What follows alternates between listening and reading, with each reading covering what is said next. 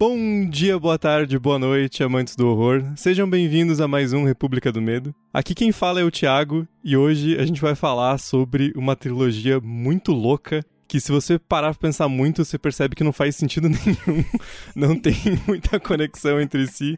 É uma bizarrice, que porra é o arquiteto, o que, que é oráculo, que merda tá acontecendo, mas enfim, a gente vai tentar conversar um pouquinho sobre, enfim, que loucuragem é essa chamada Matrix. E para isso eu tenho aqui comigo ela que tomou a pílula vermelha e por isso tá num podcast semanal que dá trabalho pra caralho, Gabi Laroca. eu estou participando deste episódio apenas pelo Keanu Reeves. Já chegamos nisso mais tarde.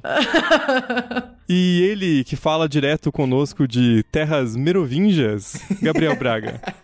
Já vim com os golpes de Kung Fu preparado para hoje. Enfim, então vamos pros recadinhos, depois a gente vai explicar um pouquinho ou morrer tentando sobre o que é a Matrix e afinal o que a porra do arquiteto quis dizer naquele monólogo absurdo dele. A gente já volta.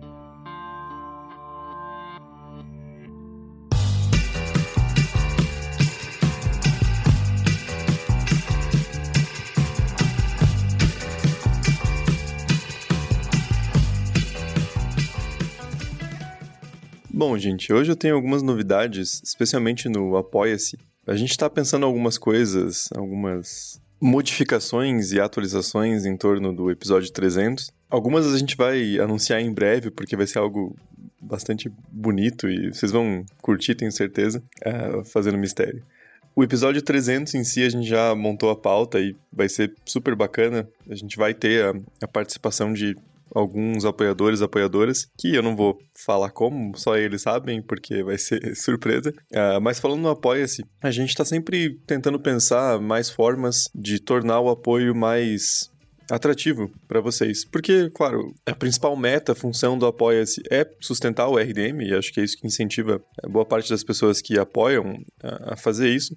Mas a gente sempre tenta pensar é, diferentes formas de dar algum tipo de recompensa, de dar algum agradecimento mesmo para essas pessoas que são fundamentais para a manutenção do, do, República do Medo. E a gente pensou então duas novidades. Uma vale para todos todas as apoiadoras do grupo secreto do, do Telegram, então todos os apoiadores do Inquilino do Quarto Secreto, que vai ser o direito de participar dos nossos embates de forma indireta, porque a gente vai sempre postar no grupo do Telegram é, uma votação aberta para os nossos apoiadores e apoiadoras escolherem seu filme favorito no embate e a gente vai levar esse resultado em conta na hora da nossa decisão no podcast. Então vai ser um, um voto a mais que vai vir direto do, do grupo secreto do Telegram. E a outra novidade é para o grupo de backstage, que é o grupo que a gente faz para postar dicas dos episódios, bloopers, enfim. Uh, e esse grupo vai ter acesso a uma gravação ao vivo por mês. Então vai ser literalmente bastidores, vocês vão poder ver a gente uh, se enrolando para falar, falando corta júnior, né? se embananando, enfim, todas essas essas coisinhas, esses errinhos que a gente acaba removendo do, do episódio final para né, ficar mais bonitinho, ficar decente. Vocês vão poder ver ao vivo, então, pelo menos uma vez por mês a gente vai escolher uma, uma gravação, um dia, sempre aos sábados de tarde, que é nosso horário típico de gravação, e o pessoal do grupo de backstage vai poder acompanhar esse, esse RDMcast ao vivo mas sem ser na, nas lives. Enfim, então uh, eu convido vocês, quem ainda não é apoiador, apoiadora, a acessar apoia.se rdm ou só buscar por República do Medo no PicPay. É exatamente a mesma, mesmo textinho, as mesmas recompensas, as mesmas metas, só duas plataformas diferentes, então vocês podem escolher qual vocês preferem. E ajudando a partir de cinco reais, mas a gente tem várias recompensas, cabe em todos os bolsos, vocês ajudam a manter o RDM no ar e eu não canso de falar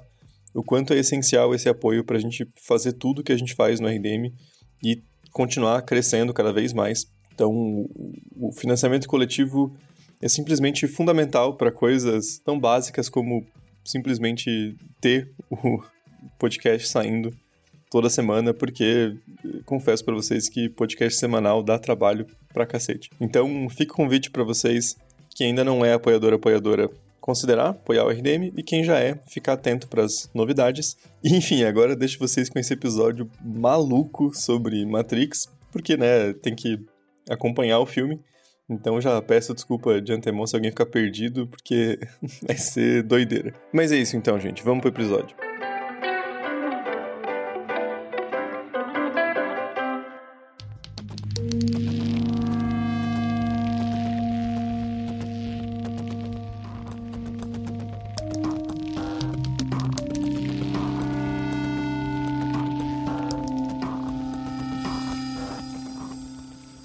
Acho que a primeira coisa que a gente tem que falar, primeiro um, uma espécie de um, de um, não é bem um disclaimer, mas só um meio que um aviso que quando você vê o filme e até hoje, né, porque isso é uma coisa que não, não tem muito como mudar, é, nos créditos finais dele tá como The Wachowski Brothers, né? O crédito de direção e, e, roteiro, enfim. E, mas, obviamente, a gente vai se referir a elas como as irmãs Wachowski, porque acho que é um. É de conhecimento público, mas se você estava embaixo de uma pedra ou vivendo em Zion esse tempo todo, você não sabe. Tanto a, a Lana quanto a Lily Wachowski são mulheres trans, então, obviamente, a gente vai se referir a elas dessa forma. Uh, e acho que aí, já puxando para a discussão inicial, eu acho que é até importante a gente separar um pouco no começo o que é Matrix enquanto filme, né, enquanto um, um produto, e o que é Matrix como um fenômeno cultural. Né, porque a gente está falando aqui nessa bancada de, de três jovens historiadores, né? Todo mundo ainda na casa dos 20. Então a gente, eu imagino que todo mundo seja a geração que pegou já o, o efeito cascata de Matrix, né? Eu imagino que nenhum de vocês tenham visto no cinema como eu. Eu assisti no cinema o terceiro. a minha mãe me levou, porque eu sempre fui a companheira da minha mãe para ela não ir no cinema sozinha. Então, assim, eu era aquela criança que sempre assistia os filmes que não eram bem pra minha idade e que às vezes eu não entendia muito bem o que tava rolando. E com Matrix foi isso, assim. Uhum. Ela me levou para assistir o terceiro e eu saí de lá sem saber o que tinha passado pelas últimas duas horas e meia. Confesso que eu ainda não sei muito bem o que aconteceu, mas eu assisti o terceiro no cinema. E eu assisti o primeiro em VHS. Eu lembro até hoje que eu fui na locadora, eu aluguei a fita em VHS, coloquei no equipamento aqui de casa e a fita estragou. e daí eu tive que voltar na locadora e pedir uma outra fita, porque ela tinha soltado tudo, sabe? Aquela época sim, do VHS. E daí só depois eu consegui assistir Matrix. Então é uma história. É uma história infantil de frustração. Mas você viu o 3 no cinema antes de ter visto o primeiro e o segundo? Puta, daí eu não lembro. Porque, cara, isso é deve que... ser uma loucura, né? Assim, você Sim. assistiu três de cara que, tipo, depende total do contexto dos outros, né? Velho, eu não tenho ideia, porque a minha mãe me levava para assistir tudo, assim. Eu fui hum. assistir Star Wars Episódio 1 com ela. É, sem saber, porque eu nunca tinha assistido episódio 4, 5 e 6, então eu era bem pequena. É, acho que eu tinha o quê? Uns sete anos. Então, assim, minha mãe sempre me levava. Eu era tipo o chaveirinho dela, assim. Foda-se se você não assistiu os outros filmes. Uhum. você vai assistir esse agora. Mas eu, eu não lembro a ordem. Eu só sei que eu nunca entendi nada do que estava acontecendo. Até hoje não entendo muito bem.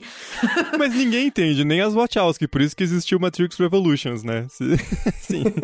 Vamos combinar, né? Mas e você, Braga? Você chegou a pegar no cinema alguma coisa? Viu depois? Não, não. Eu, eu tava lembrando agora se não me engano, o primeiro que eu assisti, não assisti inteiro, foi na, na TNT o segundo, o Reloaded.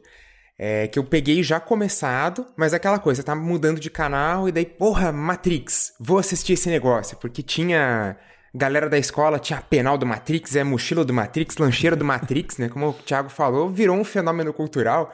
E tinha vários Sim. produtos de, de Matrix, ainda mais no Brasil que a gente faz produto de tudo, né? Tem, tem hum. qualquer coisa que você pudesse imaginar de Matrix ia ter. E eu não entendi nada, assim. Eu assisti um pedaço, eu não tava entendendo nada, nada. E daí na época eu pensei, ah, deve ser porque o filme já começou, né? Então vou parar de ver. Eu vi, sei lá, um, uma hora do, do filme só. E deixei pra, pra depois. Agora eu vi que não é, que o filme é meio confuso mesmo. você, você podia ver quando você quisesse, que você não entender bosta nenhuma mesmo. É... Mas eu perguntei para vocês porque isso é muito interessante, né? Porque é um filme é, relativamente recente, né? Um filme de 99. Isso em termos de, de, de, cinema não é algo tão, tão distante assim, né? O filme tem... A gente tá gravando em 2021, então ele tá... Vai fazer 22 anos. E então eu acho que ele pegou duas gerações de forma muito diferente, né? Uh, a galera que viu o filme, o primeiro no cinema, e que acompanhou né, desde o nascimento esse fenômeno absurdo que foi Matrix. E a galera, como eu, que nasci em 97, então eu nem, nem tinha idade para ver o, o, primeiro, nem fudendo, mas o mesmo segundo e terceiro também não, não vi no cinema. Eu vi uh, depois, mas foi aquela coisa de eu ter eu já ter tido muito contato com Matrix antes de ver Matrix. E eu posso estar, tá, pode ser alguma coisa de, de memória afetiva que eu estou lembrando errado, mas eu tenho quase certeza que meu primeiro contato com Matrix foi um professor de filosofia, tipo na quinta, sexta série, explicando o mito da caverna de Platão usando Matrix, assim, ou um trecho do filme, ou só uma, uma citação, a questão da, da pílula azul, pílula vermelha e tal. Então foi bem antes, assim, de eu assistir o filme, eu tinha esse, esse contato de, de múltiplas fontes e desse fenômeno cultural. E aí depois eu fui ver em, em DVD, mas assim, não não de forma muito legal, assim. Era aqueles DVDzão pirata que, tipo, tinha na casa da minha tia. Eu nem sei se eu vi em ordem também. Talvez eu tenha visto o Revolutions antes, depois eu vi os outros, mas uma salada, assim, né? E é interessante isso, porque Matrix, diferente de uma franquia como Mad Max, que a gente comentou no, episódio recente, que os filmes têm uma certa lógica, mas eles são bem mais desconexos, né? Você pode assistir só o 2 e depois ver o 4 e daí ver o 1, não faz tanta diferença assim, tirando a parte de construção do universo. Matrix é uma trilogia bem fechada em si mesma, assim, né? Tem um, um arco que transcorre os, os três filmes e dá esse, esse encerramento. Então é muito dependente um do outro para você entender a história. Matrix é tipo aquelas aulas de faculdade que se você pisca no meio, você não sabe mais o que está acontecendo no semestre inteiro, entendeu? É, tipo isso.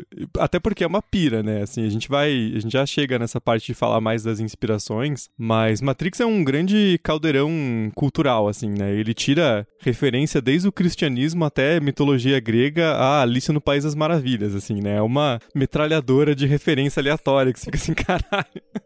Qual que é a matriz de pensamento dessa porra, né? Isso é o que acho que mais deixa misterioso o sucesso de, de Matrix. Porque se você vê todos esses elementos, ah, ele vai pegar a mitologia cristã, é uma aspira de, de da caverna e tal, você, caraca, mas que filme salada. Mas ele acaba uhum. funcionando, né? Ao, ao menos ali no, no, no, primeiro eu acho que funciona super bem. Mas se você só vê os elementos que estão no filme, você fica tipo, cara, esse filme deve ser mu muita salada, assim. É, só o, o Thiago falou da, da trilogia, mas é, é importante lembrar que o Matrix foi um produto transmídia, né?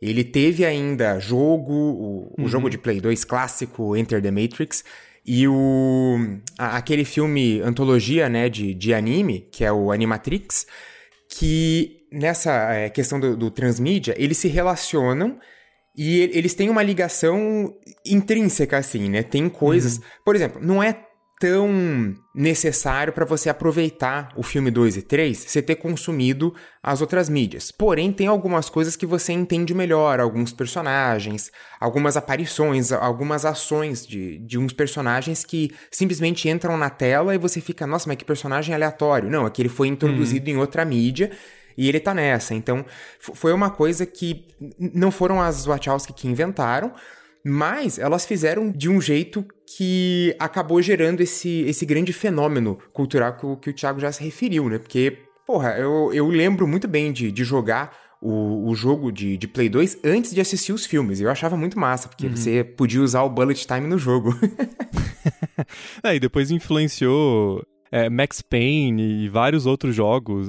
Cara, Matrix não dá assim para dizer, ficar. É. Se a gente for elencar tudo que Matrix influenciou, a gente vai falar de 50 mil filmes e 30 sim, mil sim. jogos e música e o cacete, porque foi realmente muito absurdo. E, e, eu acho que a gente separa principalmente em dois momentos, né? A gente vai até fazer isso nesse podcast, porque uma coisa é o primeiro filme, que é muito um conceito, né? E ele funciona por si só, ele é um filme muito baseado em jornada do herói e essas piras.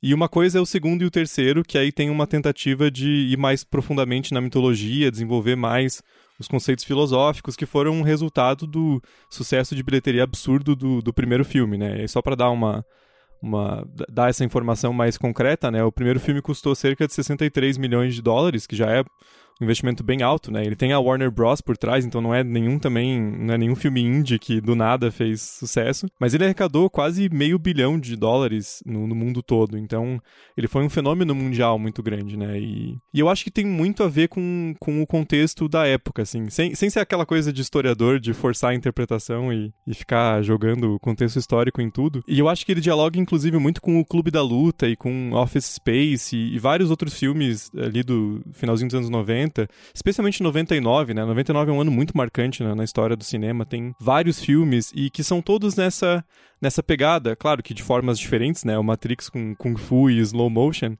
mas são filmes que questionam a ordem vigente, né, de alguma forma. Então, são filmes que se colocam nessa posição de, de questionar a realidade e pensar a estrutura das coisas e, e como é, tudo funciona e por quê. E isso tem muito a ver com o, o, final da Guerra Fria, nos anos 90, né, com a dissolução da União Soviética e com essa lógica de que o capitalismo tinha vencido e o neoliberalismo predominava como o sistema né, o sistema político e econômico vigente e né, inquestionável. Então é isso e, e acabou.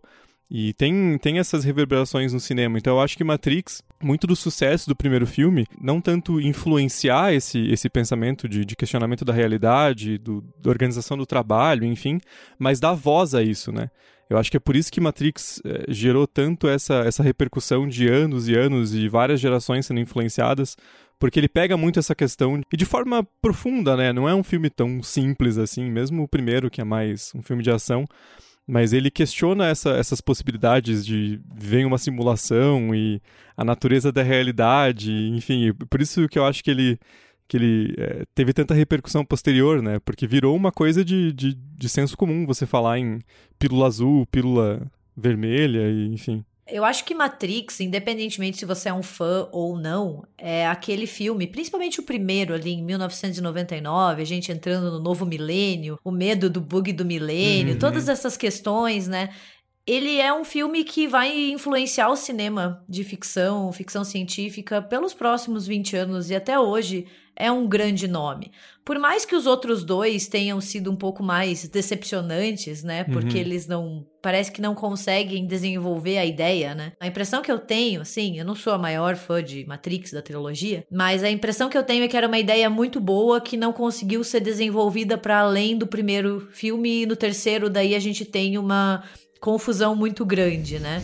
Eu comentei com a minha mãe que a gente ia gravar um podcast sobre Matrix e dela falou assim: "Nossa, acho que eu vou escutar depois para ver se vocês me explicam o que aconteceu". Eu falei: "Olha, eu acho que ninguém até hoje sabe muito bem o que aconteceu no terceiro filme".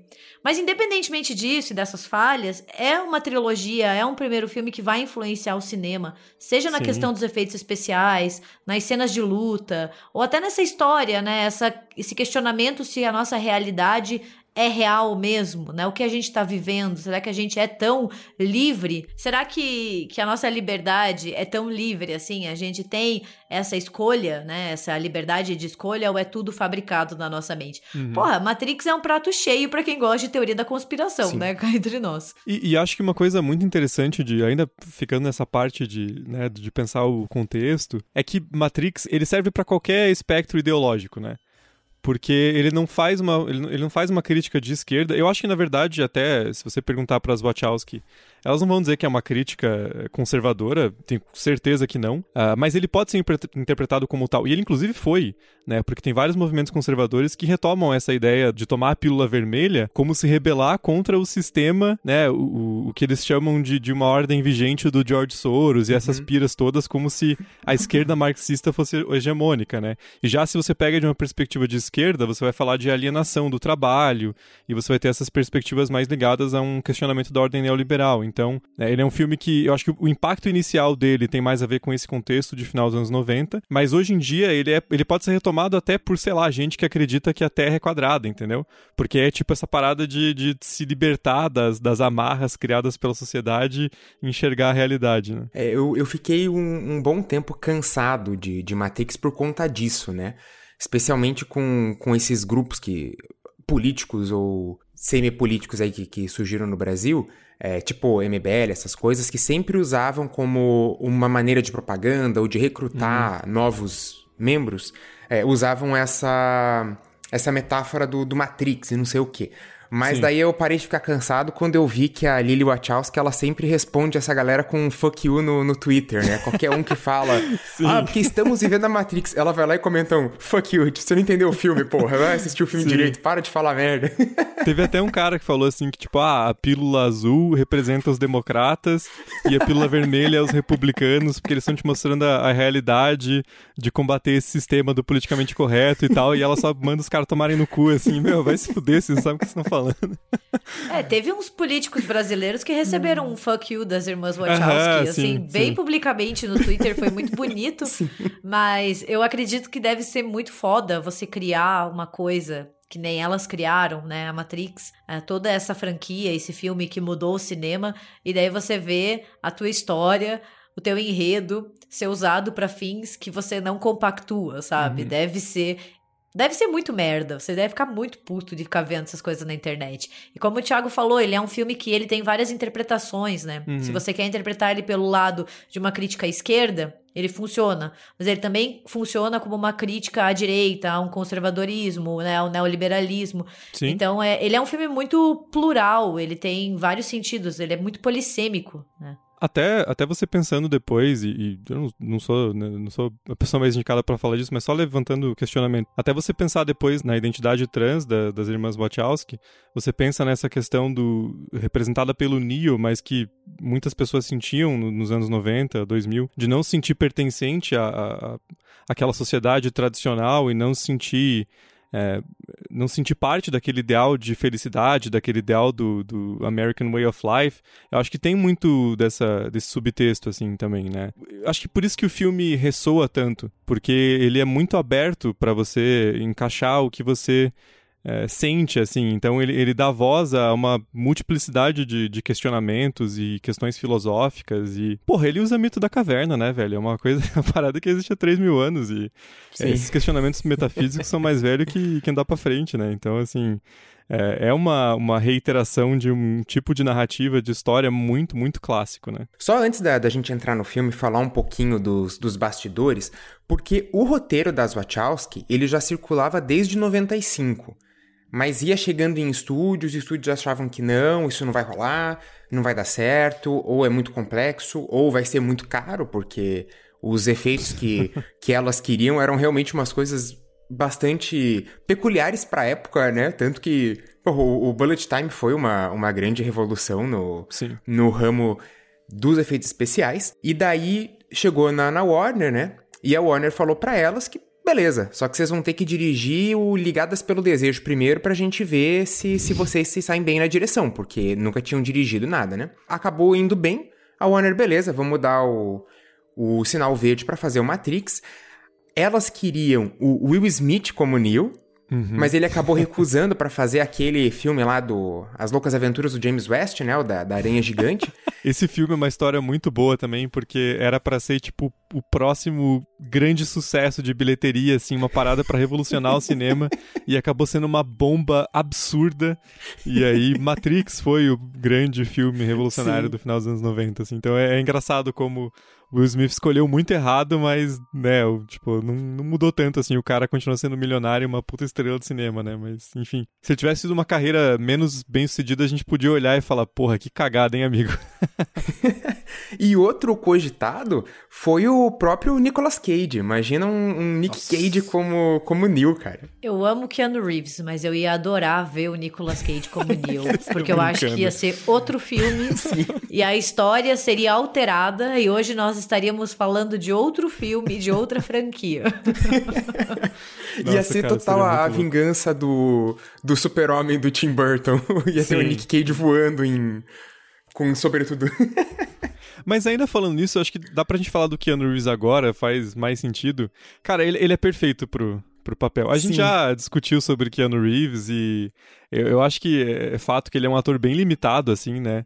Ah, mas pra certos tipos de papel ele funciona bem demais e acho que Matrix é um deles, né? Porque a inexpressividade dele, a forma de falar meio meio monotônica, assim, sem alterar muito, sem é, expressar muitas emoções, é, é perfeito pro personagem, porque, cara, é, é a jornada do herói, assim, ele lembra Sim, muito sim. o Mark Hamill em Star Wars, assim, você vai dizer que o Mark Hamill é um puta ator?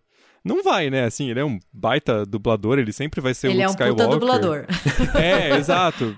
Assim, mas você não olha para Star Wars e fala, nossa, o Mark Hamill mereceu um Oscar de atuação nesse filme. Não é o, o ponto. E acho que é muito parecido com o Keanu Reeves, assim. Ele, ele encaixa muito no personagem justamente por essa, uhum. essa coisa meio sem, sem expressão. E, e o filme inteiro tem essa esse tom nas atuações, né? A própria Carrie Ann Moss, que faz a Trinity, ela também não é uma atriz super expressiva. Lawrence Fishburne, como o Morpheus, ele dá aquela leitura bem é, dramática para as falas, mas sem muita expressividade também. Tá todo mundo sempre de óculos escuros, então é o, o, o universo perfeito pro Keanu Reeves brilhar, assim, né? Tem certos tipos de papel que ele simplesmente funciona bem demais. Só uma questão de, de escolher bem, né? O Keanu Reeves, ele é muito bom como Neil, porque ele passa muito esse marasmo, essa coisa de você não pertencer à sociedade, ao mesmo tempo você tá é. saturado dela. Eu sinto muito isso do, do, personagem no primeiro, aquela coisa, eu não pertenço muito bem, mas eu também tô saturado e eu tô cansado. Eu acho que ele, ele passa muito bem essa sensação de insatisfação e de que todos os dias são iguais aos uhum. outros e você uhum. não sabe muito bem para onde a tua vida tá indo. Eu acho que ele funciona perfeitamente nas duas fases, né? Ele funciona como esse, esse hacker entediado questionando a natureza da realidade, mas ele funciona muito bem como escolhido também, porque a gente pensando nas, no tipo de, de matriz de pensamento que o filme tá tá tocando sem trocadilho com Matrix, é, mas é, é, muito uma figura Jesus Cristo, assim, né? E essa figura profética, ela é muito uma projeção do que as pessoas que acreditam nela fazem, né? Então, o Neo ser uma figura mais até meio, meio insossa, no sentido de, de, meio que uma página em branco e você nunca saber muito o que ele está sentindo, pensando, funciona pro personagem, porque ele é construído por aquelas expectativas e esperanças coletivas de, de todo mundo que acredita nele como o grande salvador, né? Então funciona perfeitamente. É, e ele tem aquela coisa meio, meio boba, meio inocente, assim, de alguém que acabou de acordar e que daí serve muito bem porque ele realmente acabou de acordar da, da Matrix, né? Então você compra demais o, o personagem, Sim. principalmente no, no início. Porque ele tem aquele jeito meio inocentão, assim, meio que não sabe das coisas, que tá descobrindo tudo. Uhum. Então acho que funciona bem. É, tem um diálogo perfeito dele com. Agora não lembro se é o Morpheus ou se é a Trinity, mas ele fala: Ah, porque meus olhos doem? Acho que é o Morpheus que fala, porque uhum. você nunca tinha usado eles antes. Aí você fala, porra! Questionando a realidade, uau, expandiu meus horizontes. Eu imagino a galera no cinema, assim, vendo pela primeira vez, tipo, puta que pariu esse filme traduz tudo que eu tava sentindo há anos e não consegui expressar. e tem Kung Fu em câmera lenta, tipo. Falando do, do, do Kung Fu, as Wachowski elas foram atrás do Yuan Yuping, que é um coreógrafo muito famoso do, do cinema chinês. Elas foram atrás dele porque, porra, ele, ele coreografou vários filmes clássicos. E daí ele disse que até gostou do roteiro, mas ele tava muito tipo, velho, não vou viajar para trabalhar, né? Daí disse que ele pediu um salário muito alto. E toparam. Daí ele ficou tipo, puta merda, e agora, né? Daí ele falou, ah, então beleza, eu vou fazer uma exigência. Daí ele falou, eu quero treinar os atores quatro meses antes do início das filmagens. Quero que todo uhum. mundo esteja lá, vá pro treinamento, porque eu vou ensinar a lutar, não sei o quê. E daí toparam. Daí o cara não teve escolha, teve que, teve que ir atrás. E a galera se, se contundiu, né? O Keanu Reeves, na verdade, ele, ele já chegou contundido, porque ele teve uma lesão séria na, na coluna, né? Antes de começar o, o treinamento uhum. e tudo. Mas a, a Carrie Ann Moss se machucou, o, o Hugo Weaver também, acho que ele uhum. chegou a, é, tipo, trincar uma, uma, costela, alguma coisa assim, só, só no treinamento. Tipo, o negócio foi, foi pesado. mas, mas vale a pena, né? Porque o primeiro filme, vale, especialmente, vale. você vê que as cenas têm textura, né? Não é aquela coisa de CGI uhum. que daí já tem no segundo, que tem umas cenas que são bem falsas, assim. Mas você é, vê que os é. atores estão lutando e tem esse né? O CGI complementando as cenas de ação, mas na verdade é uma, é uma cena de luta, né? E, e o próprio Keanu Reeves depois ele curtiu a ideia, porque ele virou um grande defensor, assim, de, de cenas de ação mais verídicas no cinema, tanto que ele fez John Sim. Wick depois, que a, a pira inteira do John sim. Wick é o gun fu, né? Assim, é, Não, e é... são cenas muito bem coreografadas, sim, né? Você vê que ele gostou de ter um bom coreógrafo de luta porque faz a diferença. E a gente vê que em Matrix faz a diferença também você aliar o CGI ao que os atores estão fazendo e não uhum. só depender da tecnologia. Uhum. Então você tem um resultado que daí ele envelhece muito melhor do que você só contar com o CGI. Com certeza. Ah, igual o próprio John Wick, né? Você as lutas de, de de, com arma de fogo não são a distância, aquelas coisas meio sem graça de pegando proteção, é o cara dando porrada nos malucos usando a arma como uma extensão do corpo para meter bala na cabeça de capanga, né? Assim, funciona muito bem. Sim. Have you ever had a dream, Neo, that you were so sure was real? What if you were unable to wake from that dream? How would you know the difference between the dream world and the real world? Então acho que dá pra gente dividir a trilogia em, em duas partes, né? Porque o, o, primeiro filme ele funciona muito mais como uma, uma peça sozinha, né? Ele foi pensado como um, um, um filme inicial, ele, ele tem um, uma estrutura que funciona muito bem por conta própria, e depois o segundo e o terceiro são meio que um reboco ali pra. Porque a Warner tinha pedido uma, uma trilogia, daí as Wachowski falaram, porra, então acho que agora a gente vai ter que dar um jeito aí de expandir esse universo e criar uma, uma história fechada, né?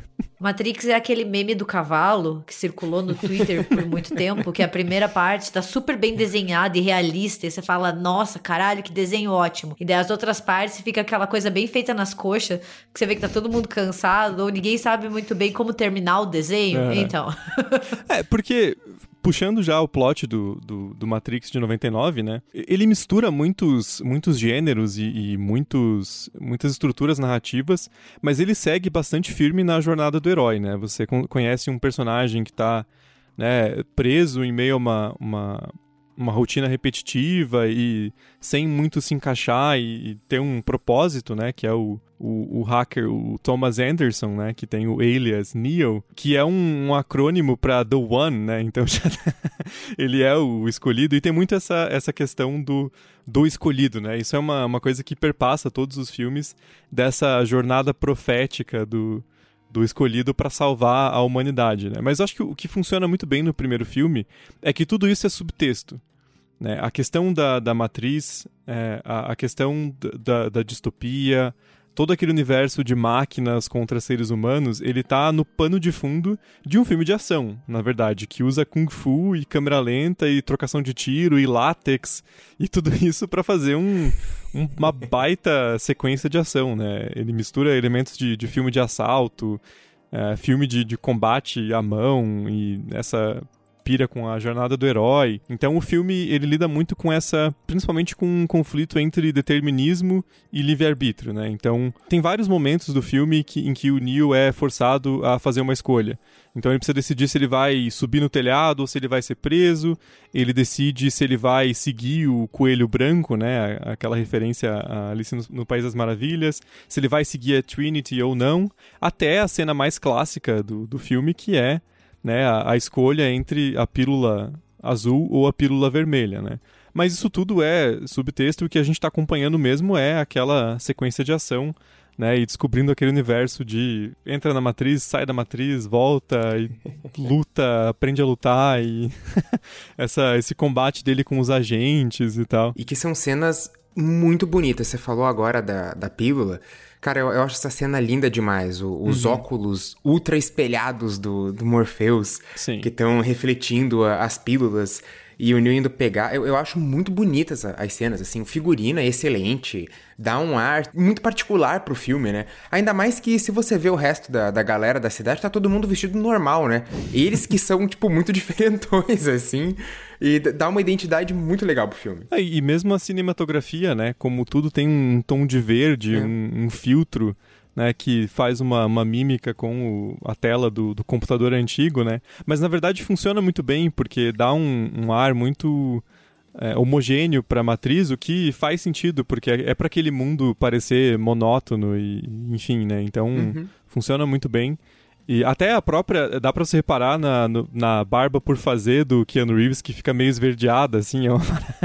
você vê muito ali que tem muito um filtrão verde ali na, tem, na, na, câmera, mas, mas funciona muito. É, a gente vê que, que o vestuário que eles usam, né, que é muito sobretudo e látex, uhum. roupa preta, óculos de sol, é justamente para diferenciar eles daquelas pessoas que ainda não acordaram, uhum. né? É para fazer justamente essa diferenciação semiótica que funciona muito bem porque o visual do filme é muito marcante. Você pensa em Matrix, você imagina o Neo, a Trinity ou o Morpheus, todos eles de roupa preta, óculos escuro, aquele sobretudo bem pesado, é justamente para destacar e, e, é muito marcante isso assim. A questão do vestuário é uma das coisas que mais se destaca para mim do filme, uhum. porque eu acho marcante demais. E como também a, a existência da, da matriz, além dos questionamentos de natureza filosófica sobre o propósito da existência, enfim, pensando no, no, no contexto de um, um filme de ação, ele dá infinitas possibilidades, né? Porque você tem um personagem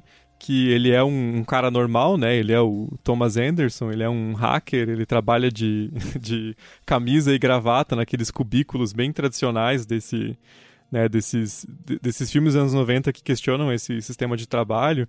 Então ele é um cara normal e ele acorda na, naquele núcleo da, da resistência humana, na, na nave, na Nebuchadnezzar, que é um nome bem, bem esquisito, né?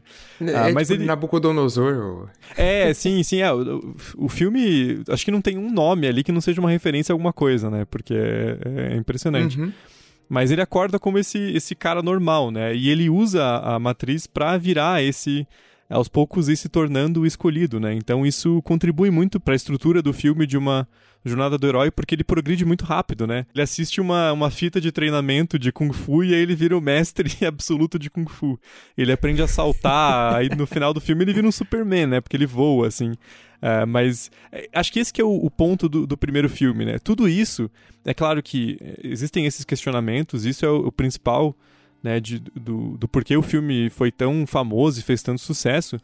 Mas o, o, foco principal das Wachowski nesse primeiro filme é a ação, né? Assim, o filme funciona muito bem no sentido de direção e da estética, né? E não só em cenas de, de luta e de kung fu, mas como o Braga citou, né? Nas cenas que o Neo vê a escolha da pílula azul ou vermelha refletida nos olhos do, do Morfeu, né? Tem várias cenas com, com câmera lenta e, e, não igual o Zack Snyder faz, que te dá vontade de vomitar e te dá vertigem. Mas, assim, de, em cenas pontuais, né? Por exemplo, a, a cena emblemática da, da, Trinity parando no ar para dar um, uma bicuda no peito do, do maluco. Então, tudo isso tá, funciona em, em sintonia, né? Eu até anotei para não esquecer de falar. Tem uma cena muito interessante, né? Muito boa, que pega mais no body horror, né? Que é quando o Neo ele é preso pelos agentes, ele vai para uma sala de interrogação, né? E ele se vê com a boca fechada e sem conseguir falar e eles inserem um literalmente um bug, né? Um, um inseto barra uma escuta no, no umbigo dele para seguir os movimentos. E essa cena é muito é, inspirada em, em, body horror e depois para remover a, a mosca é, também é, espirra sangue para todo quanto é lado. Então o, o, primeiro filme é muito essa, essa amálgama, essa mistura de décadas de técnica de cinema para fazer um puta filme de uhum. gente dando porrada em agente do FBI com um golpe de Kung Fu, né? o, o Thiago falou da, da parte filosófica, né? É muito interessante que uma das assim, claro, tem milhares de, de influências, né? O, o Thiago mesmo já falou do, da questão do mito da caverna, que é uhum. Acho que uma das coisas mais evidentes, assim, é, é muito difícil você ver o filme e não, e não lembrar, né? Só, às vezes, se, se, se alguém não, não lembra ou, ou não ouviu falar, é aquela história bem antiga de que tinha os caras dentro da caverna e eles só viam o mundo pelas sombras. E daí uhum. um dia um conseguiu sair, viu o mundo real, voltou, falou que aquilo tudo era falso e tomou a porrada dos, dos amigos que não quiseram acreditar. resumido, bem, bem resumido. Mas outra é, grande influência também foi o filósofo Jean Baudrillard, que é francês. É, até o, o, livro dele tem uma participação especial, né? O, o simulacro, quando o bem no começo do filme, quando o Neil vai pegar aquele disquetinho, aquele CDzinho hum. de hacker dele lá, que eu, eu nunca entendi direito o que, que é aquilo, mas ele vai pegar um CDzinho pequenininho e daí tá dentro do, do livro do, do Baudrillard. É uhum. bem interessante, porque nesse livro, o Baudrillard ele vai definir o que seria o, o, simulacro, né? Lembrar que o Baudrillard escreve num contexto aí de anos 60, 70, você já tem ali vários questionamentos a respeito do capitalismo e do próprio é, estado de bem-estar, né? Você só lembrar que nos anos 70 já vai ter as crises do petróleo que a gente citou lá no episódio de Mad Max. Uhum. E o que que ele, ele fala, né, dessa questão do simulacro? Ele está falando disso é, em relação à mídia de massa, né, a cinema, a televisão, mas a gente pode aplicar isso para outras coisas. Ele diz que o simulacro é essa realidade fabricada, mas que ela acaba se tornando mais real do que a própria realidade. Uhum. Então, seria algo que nos seduz e é algo que nos puxa e acaba nos tirando de uma realidade e nos colocando em uma outra que a gente só fica lá dentro por ela parecer mais real do que o real. Então, o, um exemplo clássico que às vezes dão é, é da tal da, tipo, ah, a, a, mostarda. A gente conhece a mostarda pelo molhozinho amarelo, que a gente bota no, no hambúrguer ou no cachorro-quente. Mas na verdade a mostarda é uma árvore, né? Você tem lá o pé de mostarda.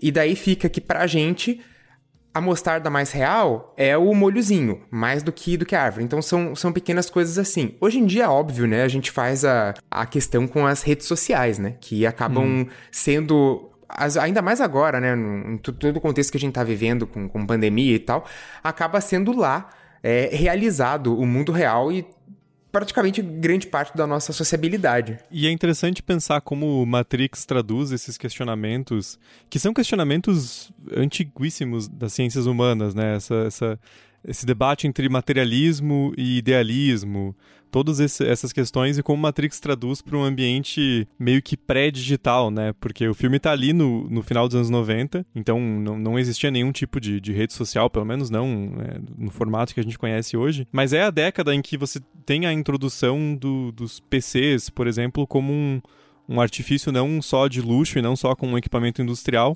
mas como algo que você poderia ter em casa, assim, especialmente no, nos Estados Unidos e, e sociedades mais tecnologicamente é, desenvolvidas e avançadas, né? Eu acho que essa questão da tecnologia, ela é crucial para Matrix, principalmente na época em que o primeiro filme foi concebido, porque em 99 a gente não saberia até onde iria o impacto da tecnologia, né? Uhum. Hoje nós temos uma relação com o computador e com a internet que ninguém imaginava que ia se concretizar lá em 99.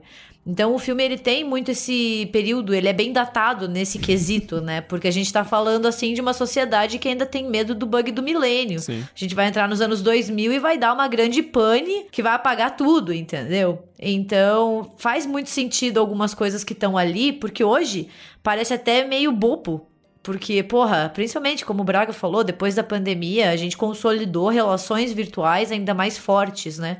É, quem você é na internet determina quem você é na vida real. Isso é uma grande mentira também, uhum. que as pessoas acreditam. Mas ali, na, na época, ninguém poderia saber que os computadores iriam entrar em casa e virar praticamente um membro da família, sabe? Que você não fica sem internet mais. É, então, lá em 99 não era bem assim, né? Uhum. Os computadores ainda estavam entrando, as pessoas não tinham também essa é, esse contato tão forte que a gente tem hoje. Então funciona muito bem. Esse mundo da tecnologia no universo de Matrix é muito uma projeção, né? Porque, como a gente falou, ele não está questionando os efeitos da, do uso eh, prolongado de tecnologia e de redes sociais no, no, no tecido social. Ele está questionando se o próprio tecido social, se a própria sociedade, enfim, tudo que a gente experiencia não é uma, uma simulação digital, né? Que é muito uma pira ali do final dos anos 90 e começo dos anos 2000, né? Que pra gente soa um pouco datado, mas que na época foi assim, você podia ouvir a explosão de mentes no cinema da galera assim, meu Deus, o que é isso? E, e aí entra no, na questão do, do próprio universo que o, que o filme constrói, né? Porque é um é uma distopia, né? E aí isso vai ficar mais claro no, no segundo e no terceiro filmes com a, aquela aquele ambiente de Zion e com a, a, cidade das máquinas e tal. Mas no primeiro filme a gente já tem essa, essa introdução, né? De como é, é uma sociedade futurista que criou uma inteligência artificial que se desenvolveu ao ponto de exterminar a humanidade, o que é muito clássico de ficção científica, né? O próprio Exterminador do Futuro. Essa é toda a pira, né? Mas Matrix leva isso para um, um, novo ponto, né? Um, um, novo, um novo patamar, estabelecendo a comparação com o próprio Exterminador do Futuro, né?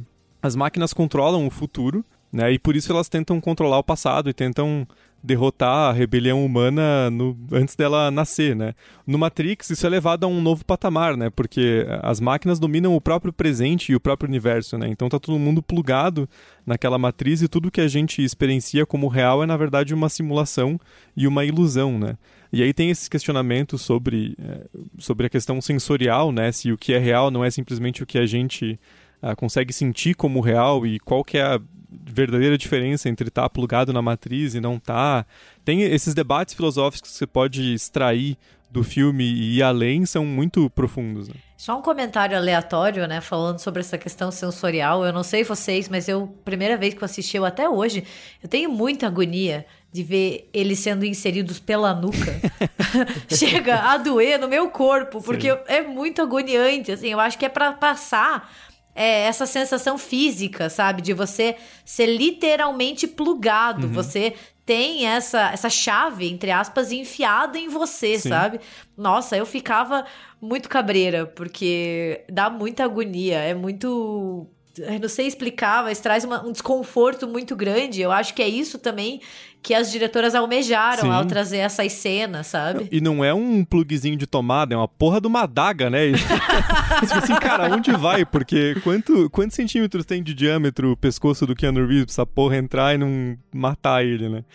Mas tem essa pira toda do, dos seres humanos serem mantidos meio que em embriões ali, né? Onde a, a energia é, é retirada para sustentar as máquinas. O que é um puta furo de roteiro, né? Porque depois Nossa, isso é muito é, isso já é muito famoso também, essa explicação de que, na verdade, o corpo humano é um grande consumidor de energia e não produtor, né? A, a máquina, as máquinas estariam muito melhores comprando uma Duracelzinha de aquela, aquela 3A bem pequenininha que acho que renderia mais energia do que o corpo humano. e tem a pira de Zion ser no centro da Terra também, que é muito estúpido, né? Tipo, mano, tem magma.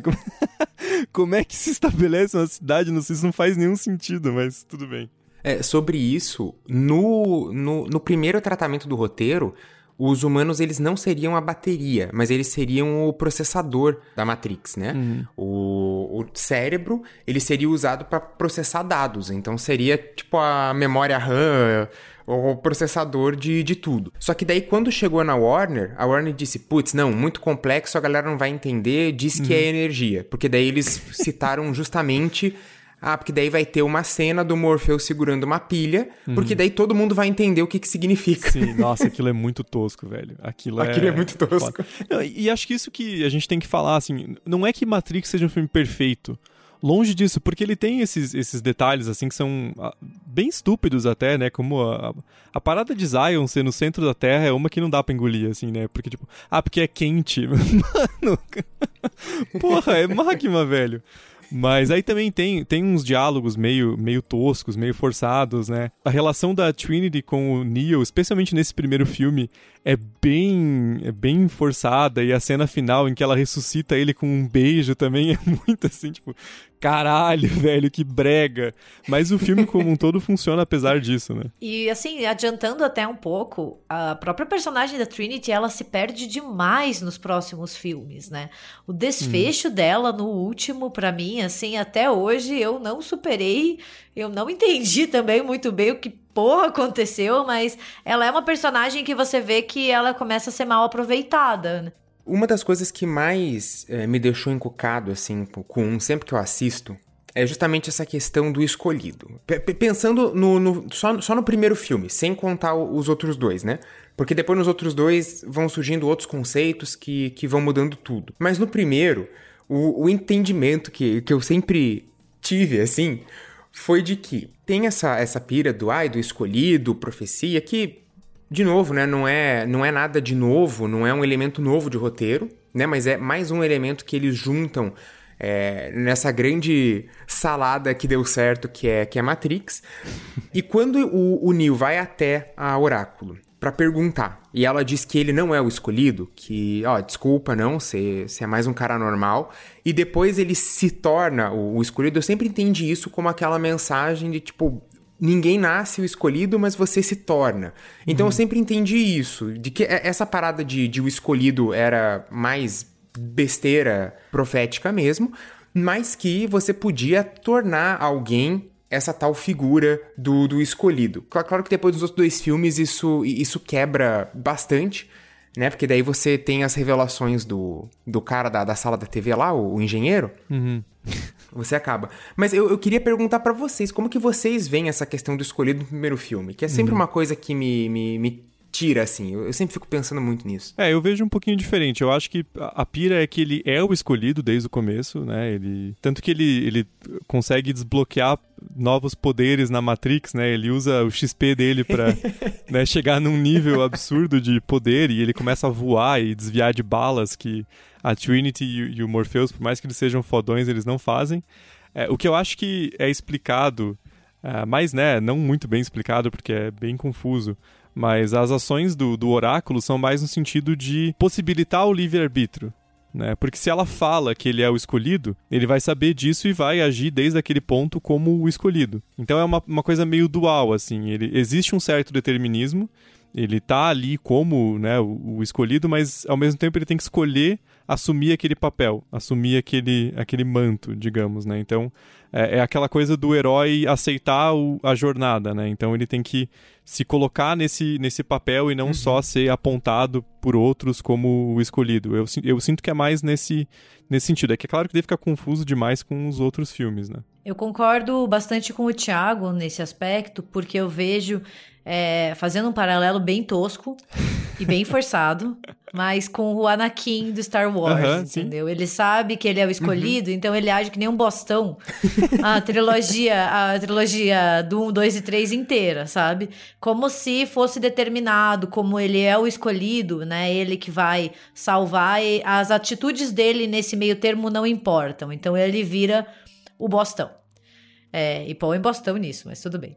É, eu vejo quando ela fala que o Neil não é o escolhido, justamente para ele passar por essa jornada achando que talvez ele não seja. Então ele vai ter que se provar também. Uhum. Essa, esse título, né? Entre aspas, não é dado para ele também, é e não é, sabe? Eu sinto assim que ela quer jogar com essa indecisão para ver aonde ele vai. E talvez seja justamente por essa indecisão que ele se torne o escolhido e consiga é, cumprir o seu papel. Eu acho que é exatamente isso, assim. Ele tem que escolher de novo a pílula é, vermelha. Sim, sim. Porque no meio do filme. Eu acho um personagem muito interessante revendo agora é o Cypher.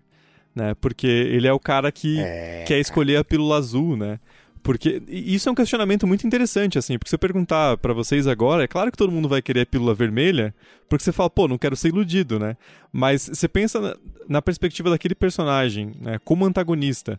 Até no primeiro filme, é, junto com o Smith, mas dentro do plano dos, dos protagonistas, ele é mais um, um vilão, porque ele é o, o traidor, né? O, o, X9. Mas ele tá vivendo naquela realidade fodida de, de Zion, né? Comendo bosta o dia inteiro e com todo mundo fudido e percebendo que a humanidade tá perdida. E ele fala: Cara, cansei dessa porra, eu quero tomar a pílula azul de novo, voltar pra matriz e ficar comendo carne suculenta e foda-se, entendeu?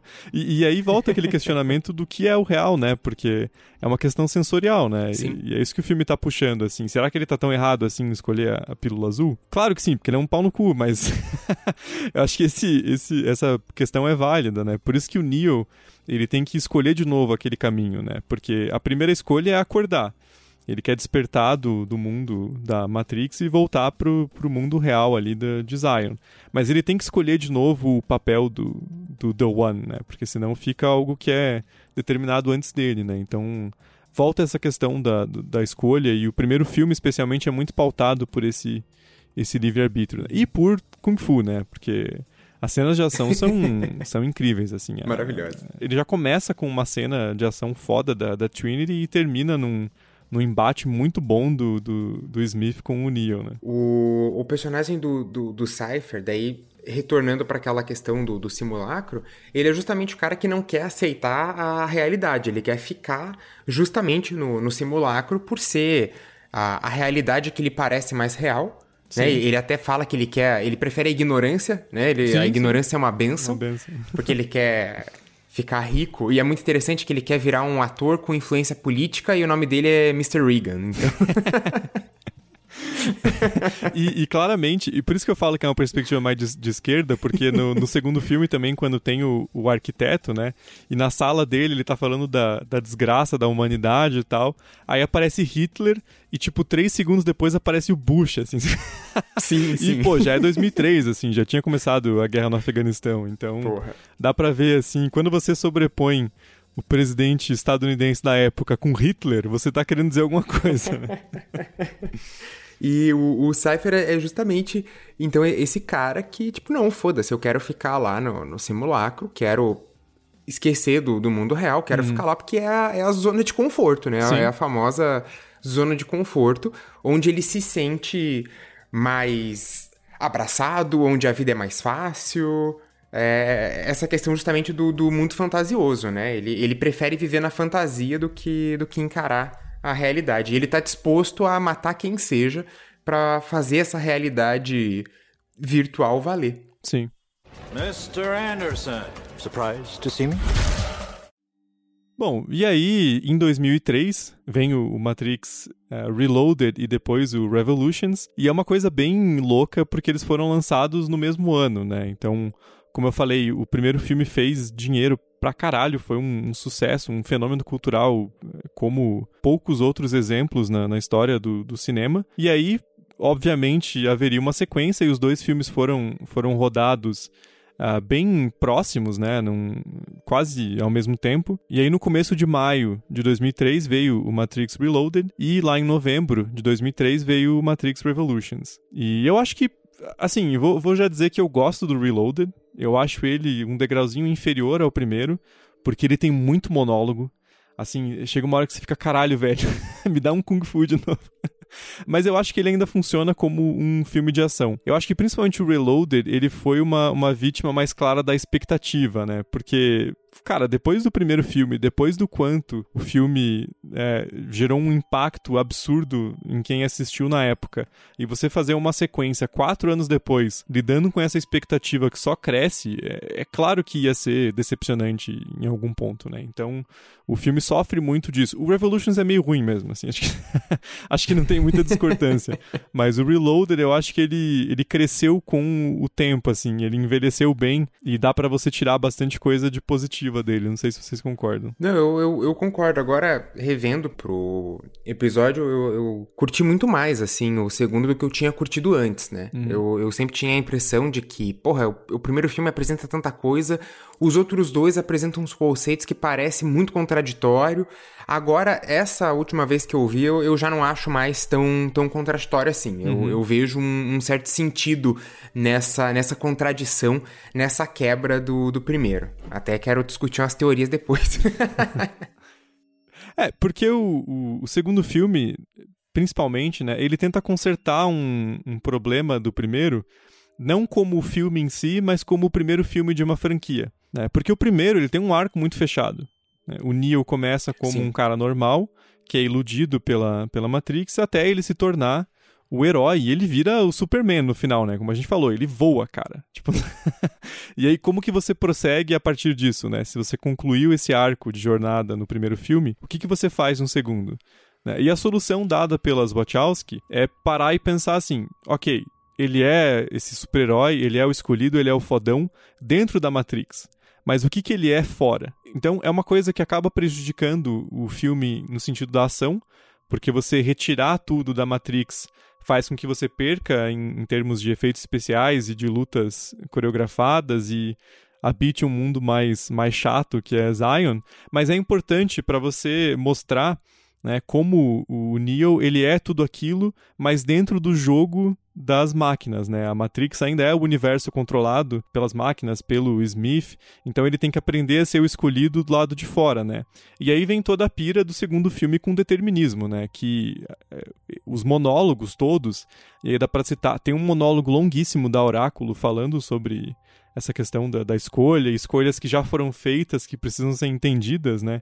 E aí tem o monólogo interminável do Merovingio falando sobre causa e efeito, uh, e o monólogo final do engenheiro, que, assim, agora eu acho que eu entendi, porque eu já é, tipo, acho que é a terceira, quarta vez que eu vejo a trilogia inteira, e agora eu entendi o que aquele filho da puta tava dizendo, porque, assim, cara, não, não, não tem como, é muito bizarro, é em código, mas vou tentar colocar aqui na, na mesa o que eu compreendo daquela daquela fala toda e vocês me dizem se, se vocês acham que, que é por aí mesmo. Eu entendi que toda a jornada do escolhido e a resistência humana criada por Zion é parte do cálculo da matriz. Né? Então aquilo é algo que é levado em conta na, na equação, porque você vai ter algum elemento de escolha e de resistência humana. Então a figura do escolhido é como se fosse um programa já colocado desde o,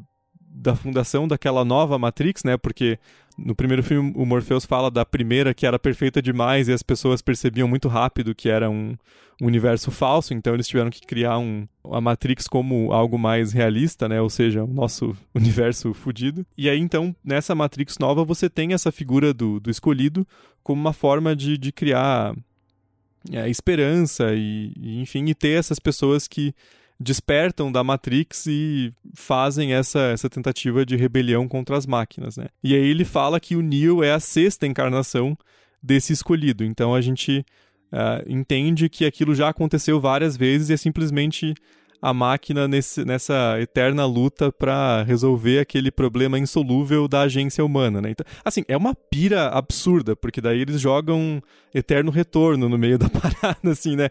Não tá confuso o suficiente, vamos pirar mais. Não, e não só é confuso, como é pessimista pra caralho, uhum. porque chega com aquela ideia de que mesmo quando você tem uma liberdade ou quando você tem a, os humanos acordando, ainda assim é condicionado pela Matrix, entendeu? Uhum. Porque ela que possibilita uhum, essa sim. abertura. Então você entra em, uma, em um condicionamento eterno. Você nunca vai ter esse livre-arbítrio é. próprio, porque ele é fornecido pelo sistema, uhum, entendeu? É tipo, é muito bad. Você termina depois de uma explicação dessas e você, você pensa, não tem saída. Porque até mesmo quando você tem essa agência de querer se libertar, né, de causar revolução, ainda assim você está fazendo algo que já é previsto. Então você não está se revoltando de verdade. Uhum. Você só está agindo como o sistema quis que você agisse o tempo inteiro. Sim, sim. É, é, é, como se fosse assim: é, é, uma, é um tipo de resistência que é prevista e contabilizada para tornar a força dominante mais hegemônica, né? Para ter algo contra o que combater. Então, é, assim, é, é muito pessimista mesmo. Né? É que vai muito na onda do realmente desses filósofos franceses aí dos anos 60 e 70, incluindo até, até o Foucault, assim, que se questionam essa questão da liberdade, né? Hum. Até onde é a liberdade, e daí principalmente por conta de ascensão de neoliberalismo. Então daí eles se questionam: há realmente uma liberdade dentro do capitalismo? E daí você. O, o segundo e o terceiro filme vão questionar se há realmente liberdade dentro da Matrix. Porque como falou, tem essas versões. O que a gente está vendo no filme já é a sexta versão da Matrix, no mínimo porque uh, a gente não sabe se tem, talvez até mais, né? O Neo é a sexta versão do, do escolhido, mas talvez não tenha tido escolhido desde a primeira. Então já é uma versão bastante avançada da, da Matrix. Então a gente supõe que se tem várias versões, a gente tem várias atualizações.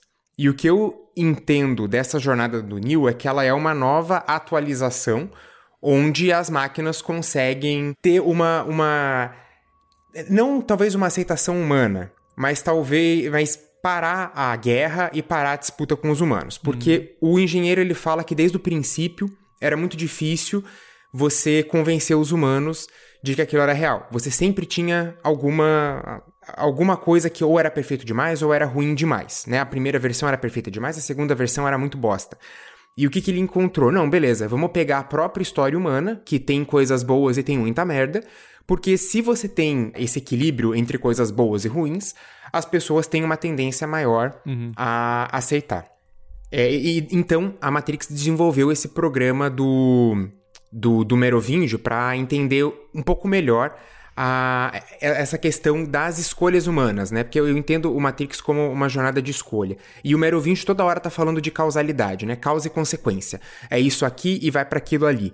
Só que é uma coisa muito automática, muito máquina. Então não entende totalmente os humanos. Então você tem o programa da Oráculo, que vai conseguir entender um pouco melhor é, essa, essa questão da escolha dos humanos né? Porque a causa você entende depois que a escolha está feita, uhum. né? A oráculo vai entender o, o tanto de escolha que vai ter. Que é justamente essa questão da liberdade. É realmente liberdade se as nossas escolhas elas estão sendo limitadas por uma visão de mundo, por um sistema, por, né, seja ali o, o, sistema econômico ou realmente um, um, sistema é, educacional, ou seja lá o que for, mas você tem uma escolha dentro de algumas possibilidades, né? Então não é uma liberdade total completa. E daí a gente até pode se questionar se realmente existe essa liberdade total e completa. Mas enfim, o que o programa Oráculo viu é que era interessante já que você ainda tinha uma parcela ali de 1% da população que não conseguia aceitar a Matrix, você colocar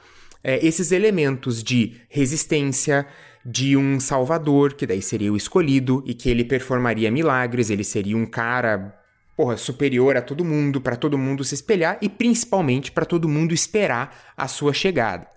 Embora você tenha ataques dos humanos, né?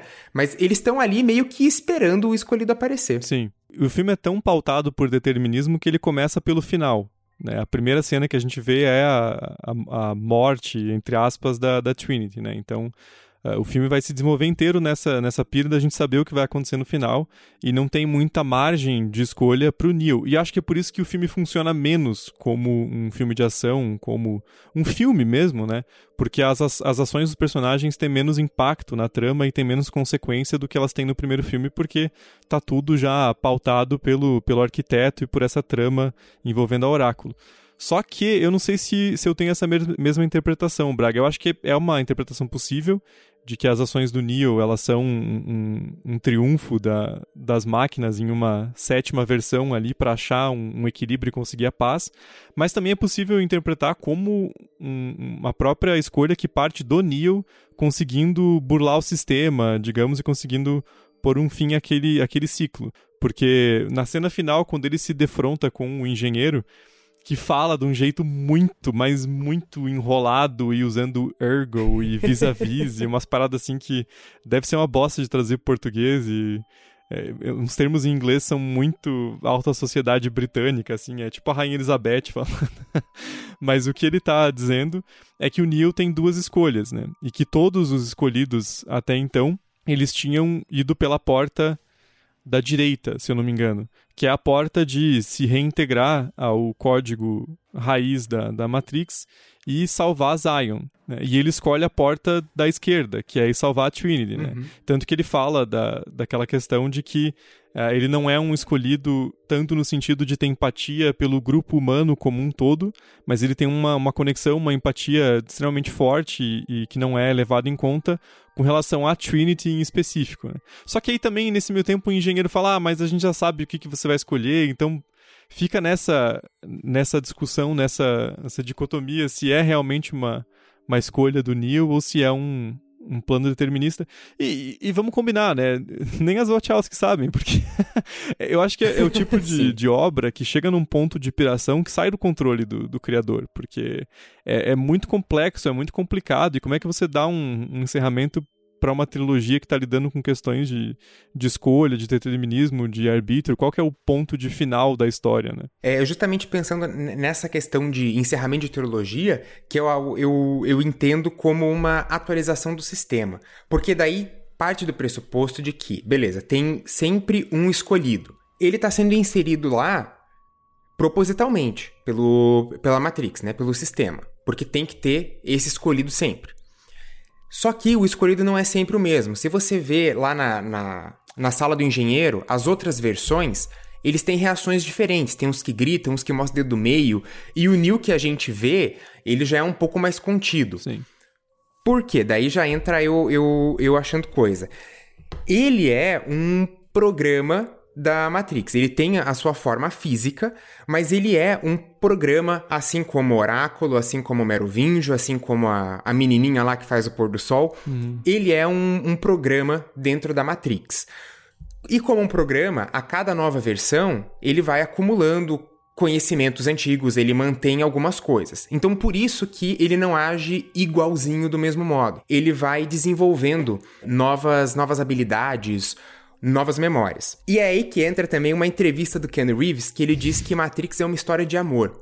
Porque daí, nessa cena aqui que o Thiago fala, de onde ele escolhe, ele não vai escolher, né, zerar o sistema, começa tudo de novo, vamos fazer tudo igual. Não, ele vai escolher salvar a Trinity porque ele ama ela. Uhum. Então o que acontece? A menininha do pôr do sol, ela é um negócio totalmente absurdo, porque ela é filha de dois programas que já tinham cumprido o seu papel e tinham ido pro limbo. Uhum. Mas daí eles tiveram uma filha, tipo, dois programas que desenvolveram um outro programa. Isso é uma parada totalmente bizarra. Isso já é no terceiro filme, né? Só pra não confundir a Isso já é no terceiro no filme. Começo naquela estação de trem lá. Eu, com mais de uma hora de programa falando em não confundir a galera, é só cômico, né? Porque quem não tá confuso não assistiu Matrix, né? Porque, enfim. Não.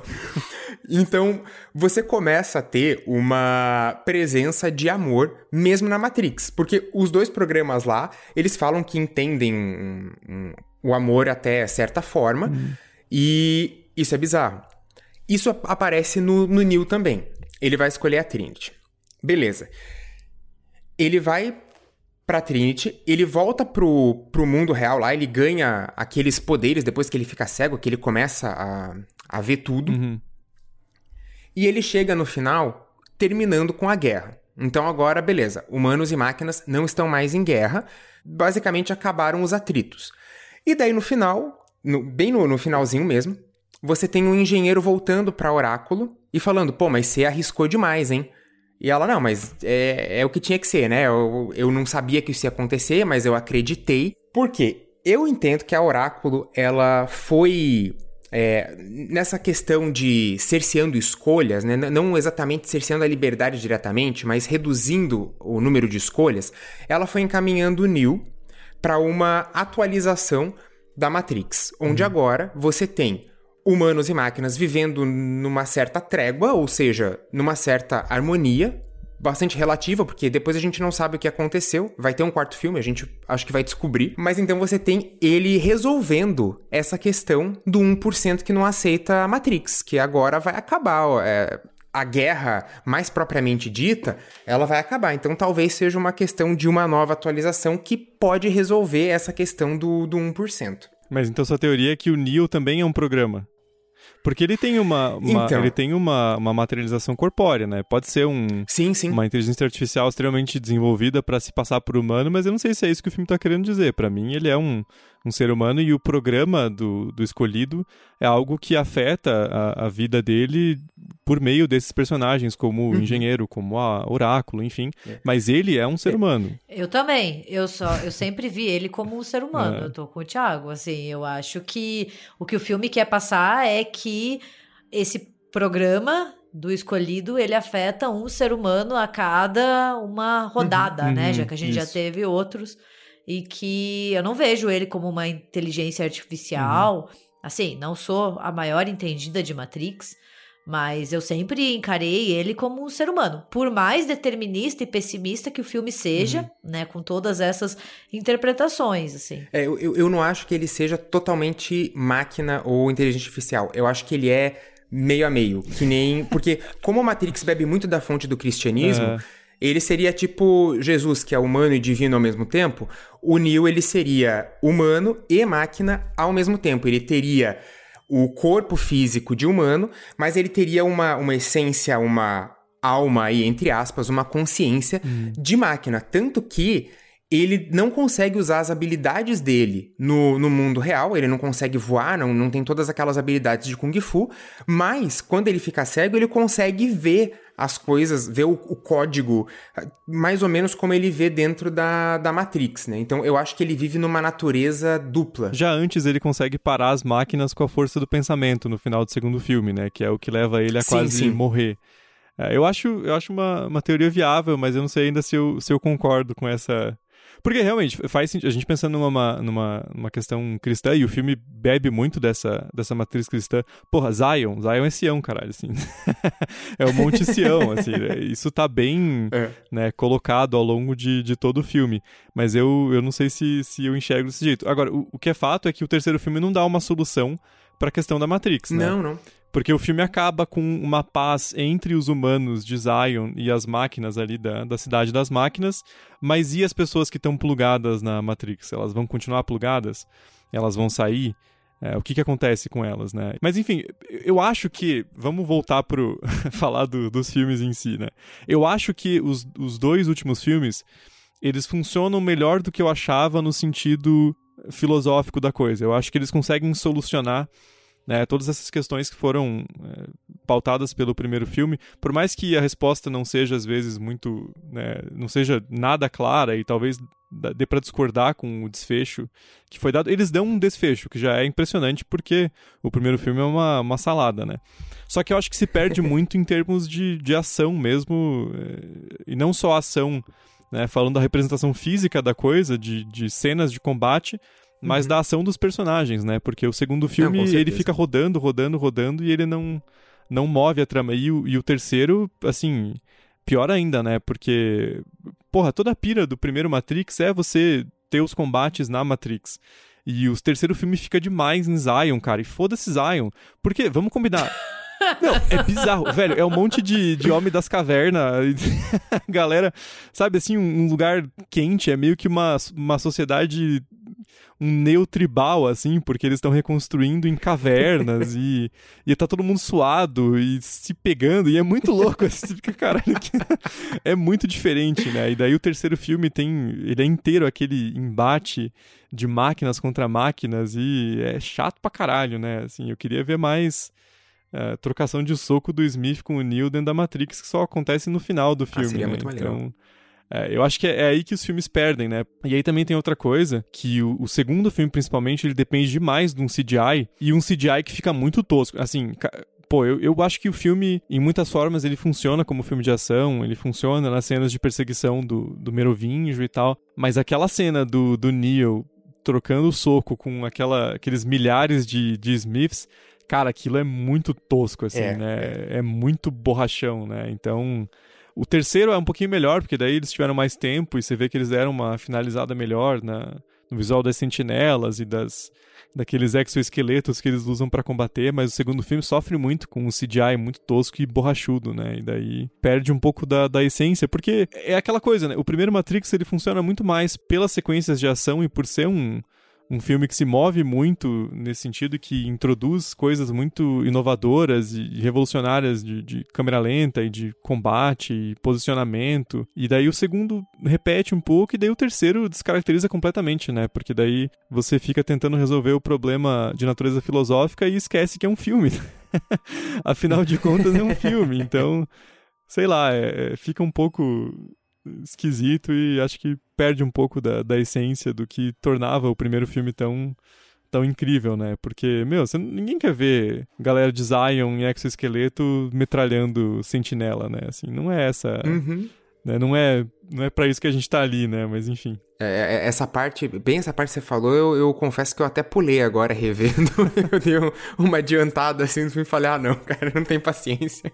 Porque o, o, segundo e o terceiro filme eles foram produzidos juntos e eles são é, basicamente uma, a mesma história, né? Eles se passam em questão de horas ali que tem a, o grande plot é o, as sentinelas penetrando na, em direção ao centro da Terra, o que de novo é muito absurdo, para chegar até Zion, né? Então tem essa questão. E aí o, o, terceiro filme, ele é inteiro um clímax, né?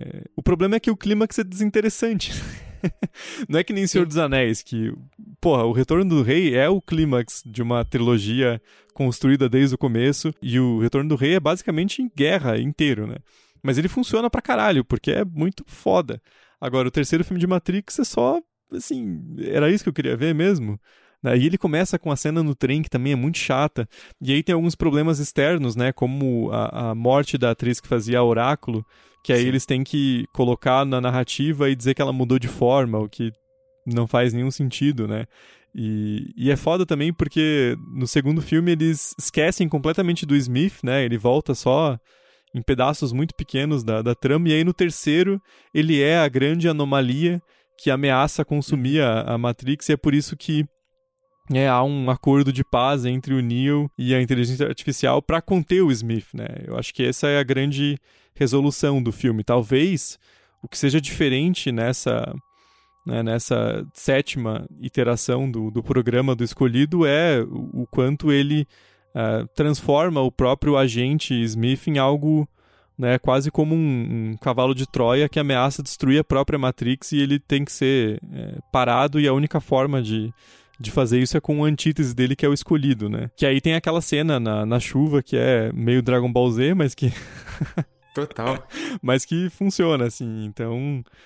Mas é aquela coisa, né, cara? É uma pira, assim. E eu não sei qual que é a ideia de fazer um quarto filme, porque cabe um novo capítulo nessa história, né? Porque parecia tudo tão finalizado, apesar de não dar um, um desfecho para as pessoas na Matrix. Eu, eu tô bem curioso para saber como que vai ser resolvido isso, assim, qual que vai ser a história, vai, vai, ser uma... Com certeza vai ser uma continuação, mas como, né? Que caminho as Wachowski vão dar para essa, pra essa história, né? Até porque, assim, é, depois de, de Matrix, elas tiveram seus erros e acertos, né? É, elas é. produziram V de Vingança, que é um filme que tem bastante aceitação, que eu particularmente não gosto muito, mas que é um filme bem, é, bem quisto, né? Digamos. Mas depois elas fizeram Jupiter Ascending, que é uma bomba né, a viagem que eu gosto, mas não é também muito né, lá essas coisas. Eu queria, falando em V de Vingança, eu queria deixar um desabafo para os nossos ouvintes, porque uma vez eu pedi emprestado pro Thiago a edição dele sem saber, e ele disse não, gente. Ele não quis me emprestar. E eu sempre, eu sempre empresto as minhas coisas. Eu até falo, você quer? Eu te empresto, você quer o tal livro? Não se preocupe, eu empresto. Ele disse não. e eu nunca esqueci. Daí eu fui lá e comprei a minha própria edição, tá? Porra, a gente tá falando do filme, né? E a Gabi acordou ali. Eu sou rancorosa pra caralho, velho. Eu não, nunca esqueço. Perdoar sim, esquecer nunca. Acho que vale um dia um episódio sobre V de Vingança, porque eu amo a HQ e não gosto do filme, justamente vale. por amar a HQ. Mas enfim. É, mas eu, eu, eu, fico muito curioso de saber o que, que vai ser, principalmente do, do Neo, né? Porque no momento em que ele deixa o Smith absorver ele e pensando que um é o, o contrário do uhum. outro, né? Eles até chegam a falar isso, ah não, o Smith é teu oposto, é teu contrário. A partir do momento que eles se fundem, eles se anulam, né? Porque se Sim. um é, é o contrário do outro, e daí puxando a sardinha pro meu lado, pressupondo que o, pelo menos a representação do Neo ali na, na Matrix é um programa, é. eles se anulam e daí tudo explode e dá um, um reset gigante uhum. na, na, na Matrix. Mas o Neo físico continua lá, né? Ele não. Pelo menos eu, eu não entendi que ele morreu. Uhum. No, no final do filme. Beleza, a gente não sabe o que aconteceu com ele. Ele só cai lá, mas eu não sei se ele tava morto. Uhum. E daí eu fico muito curioso saber o que, que, vai acontecer. Porque tá, ele tá confirmado, né? O Ken Reeves tá, tá confirmado. A Karen Moss também tá confirmada, então eu não sei o que, que, vai, o que, que vai rolar. É, é, isso que eu ia falar, porque a gente tá gravando aqui, né, no, no, pra não datar muito o episódio ali no meio de 2021. Uh, mas o que saiu até agora foi uma cena de bastidores que tem justamente o Keanu Reeves e a Carrie Ann Moss. Então ela, ela vai ressuscitar, porque ela morre, né, cara? Porra, como assim ela vai voltar se ela tá com. Tem uns três braços mecânicos de sentinela diferentes que atravessam o corpo dela e não, ela tá bem. Hum, né? Vamos ver o que, que eles vão fazer, né? Eu sempre olho com desconfiança os quartos filmes de trilogias. Uhum. E às vezes a gente é surpreendido. Tipo Pânico. Pânico 4 é um filme muito Sim. bom. E eu mordi a língua, porque eu lembro que eu pensei, ah, pra que mais um? Eu espero muito que a gente morda a língua em relação ao quarto Matrix e que pelo menos traga uma um desfecho, talvez não um desfecho, porque eu acho muito difícil talvez você fechar essa história sabe? É você responder perguntas que eu não sei muito bem se tem respostas, uhum. sem querer ser muito filosófica. Mas eu acho que esse programa inteiro foi uma piração total e muita filosofia. A franquia inteira de Matrix, ela traz temas que são muito ligados à existência humana, liberdade, realidade. E a gente não tem uma explicação para isso. Eu acho que as irmãs Wachowski também não têm uma explicação para isso. Uhum. Então, talvez o melhor seja desapegar e pensar o que, que o quarto filme pode agregar. Né, e não explicar, porque honestamente não consigo ver como uma história que vai ter um final fechadinho. Sim. Porque são temas muito complexos. Sim, sim. É, e, e, assim, como a gente falou, saiu muito pouca coisa do, do quarto filme até agora. Ele tá. Ele tava previsto para 2021, mas eu acho improvável, né? Até pelo por todo o atraso da, da pandemia, deve ficar para 2022, mas a esperança é que seja alguma coisa no estilo Mad Max 4, né? Que seja uma, uma continuação, mas não uma continuação direta, né? Nesse caso, Sim. vai manter os mesmos atores, né? Até porque não tem o Mel Gibson sendo antissemita na, nos bastidores. Nem batendo em mulher, né? É, Afinal... E, e, o Keanu Reeves é uma figura adorável, né? Então não tem muito o que falar. Do, ah, ele é muito fofo, gente. Eu ressuscitei no programa só pra falar que o Keanu Reeves é muito fofo. Vejam Sim. que ele tira foto com as fãs, ele não toca nas fãs. É uma coisa que a galera sempre fala. Ele é fofíssimo, Sim. perto. Ai, sério. Keanu Reeves, se você estiver escutando isso, vamos tirar uma foto juntos. Aquela foto dele no metrô, assim, mó tristão, né? Tipo o, o Thomas Anderson antes de virar o Neo, né? e, e na, na, foto que saiu, ele tá visual John Wick, assim, né? O Keanu Reeves cabeludo e barbudo, né? Então ele é bem diferente da, da versão Neo, né? Até porque tava filmando ao mesmo tempo, né? O, a, a data original de, de estreia ia lançar Matrix 4 e John Wick 4 no mesmo dia. que eu até achei bizarro, assim, tipo, porra, vai ser uma, uma overdose de, de Keanu Reeves, assim, no mesmo dia. Cara, imagina se é o mesmo filme, tá ligado? Mano, seria muito louco, assim, se... Não duvido nada da, da, cabeça das Wachowski, mas assim, tipo uma, uma piração de fazer o John Wick plugando na, na Matrix, assim. seria muito louco. Nossa, vai mostrar que, na verdade, os três primeiros John Wick que a gente viu se passa dentro da Matrix. e é o Neo, só que eles conseguiram apagar a memória. Nossa, cara, olha, filmaço, hein? Explicaria o fato dele tomar 300 tiros por filme e não morrer, né? Assim. Só para deixar aqui uma, uma indicação final, é um filme que fala muito, muito, muito com Matrix e foi lançado no mesmo ano, que é o 13º Andar, também sobre realidades simuladas, né? Pessoas que criam um jogo e daí se transportam para os anos 30 e ficam vivendo aquela época, uma pegada meio no ar, assim. Também conta com um plot twist bem legal. Então acho que fica, fica a dica, porque é um filme muito interessante, foi lançado na mesma época. Certeza que foi algum vazamento de roteiro, porque não é possível. não é possível que um filme seja lançado na mesma data do, do Matrix, com uma história muito, muito, muito parecida. então não é possível que seja igual.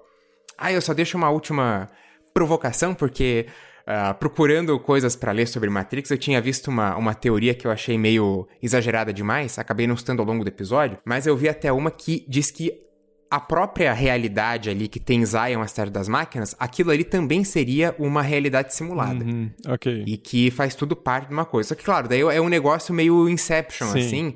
Eu acho que fa fazem a teoria meio na, na pegada do A Origem. Mas fica o questionamento, né? Será que Zion existe mesmo? Porque querendo ou não, o Neil vê os códigos da vida real e não era pra ter código, Sim. tecnicamente. Não, mas faz sentido, porque tem muitas essas piras de, de, que a gente vive numa simulação que é feita por uma outra simulação que tá numa simulação e. Sim, sim. e é tudo uma, uma grande simulação. Mas já que o Braga abriu esse adendo, acho que fica a recomendação do Animatrix também que ele foi lançado em 2003 junto com ele foi lançou em junho ali então no meio dos, dos dois capítulos finais da, da trilogia e lançou direto para DVD então não foi um, um filme muito muito assistido, mas ele vale muito a pena porque eles são nove curtas que estão relacionados com o universo de Matrix e eles dão uma complementada, mas não é não vão esperando que ele vai servir para preencher as lacunas, porque na verdade são histórias bem autorais assim. Eles são curtas diferentes e eles têm uma direção, uma criação diferente.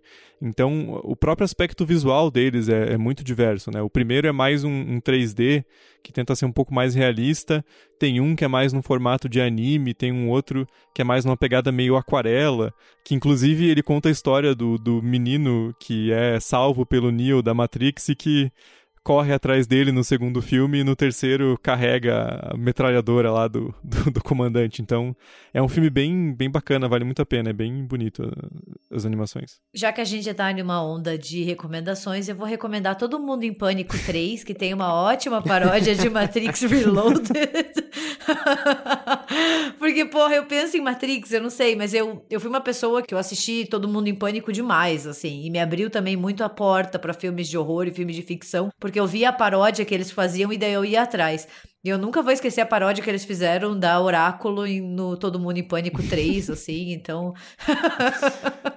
e eu queria ter falado isso o programa inteiro e eu acabei esquecendo. Então, já que estamos em recomendações. Ficou adendo.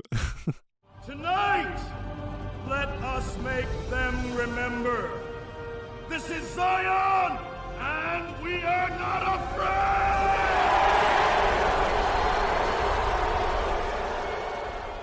Bom, gente, esse foi o nosso programa pirado sobre Matrix. Eu gravando, tô com, com a cabeça quente aqui, então imagino quem tá ouvindo de fora e não, não participou da discussão, porque a gente acabou entrando em teorias de Matrix e é aquela coisa, né? Se nem as Wachowski entendem, quem somos nós para fazer teorias sobre os filmes? Mas enfim, espero que a gente tenha conseguido dar um um panorama sobre essa trilogia tão influente na história do cinema, né? Como a gente comentou, uma coisa é Matrix como produto e você revisitar Matrix é muito interessante. Porque aí também outro, outro aspecto é o fenômeno cultural absurdo que Matrix virou, influenciando milhares de coisas e influenciando o nosso pensamento de alguma forma, né? Porque a gente com certeza entrou em contato com Matrix na infância ou na adolescência por meio de amigos e questionando a natureza da, da realidade, pensando se a gente não está, na verdade, vivendo numa grande simulação, né? Então, essas pirações que é, existem para além do, do próprio filme, né?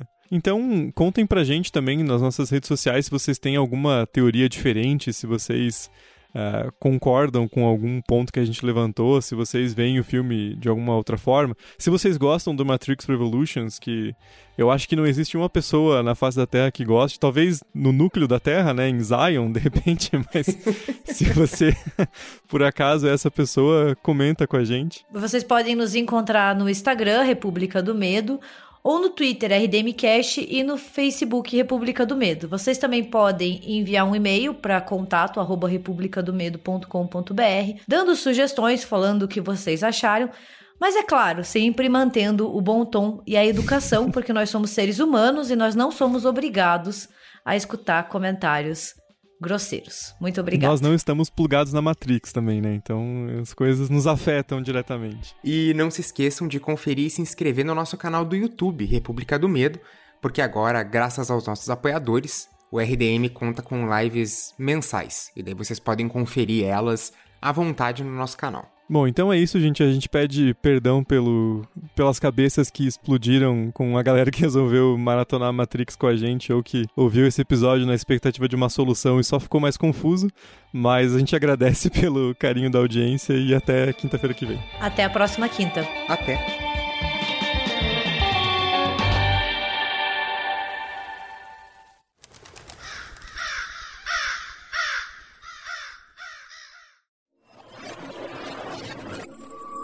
Este programa foi editado por Ilha Flutuante.